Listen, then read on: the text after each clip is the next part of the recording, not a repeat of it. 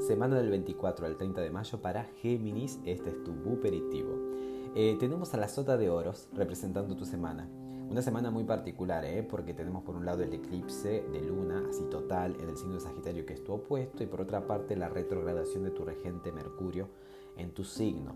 Eso te hace o te lleva a, este, a, hacer una especie de introspección, de reconocimiento ¿no? de las cosas eh, con las que contás, de, tu propia persona.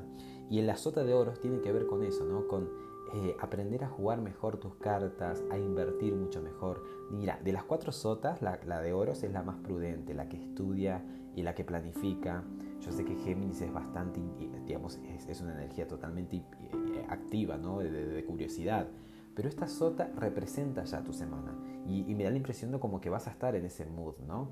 De revisar, a ver con qué contás, de, valorar tu, eh, digamos, valorarte, de ser consciente de lo mucho que tenés para dar. Ahorita también vas a estar consciente o vas a estar muy pendiente dónde lo vas a invertir. El consejo te lo da las de bastos. Parece que vas a tener oportunidades para depositar esa confianza, esa energía, esa inversión. ¿eh? Como que por un lado vas a estar consciente de lo tanto que valés, de lo mucho, de lo importante que es asistirte, cuidarte, priorizarte. Y por otra parte, el consejo de las de bastos es, mira, pueden pasar oportunidades que es acertado que las consideres porque este, muchas de ellas pueden significar el comienzo de algo apasionante.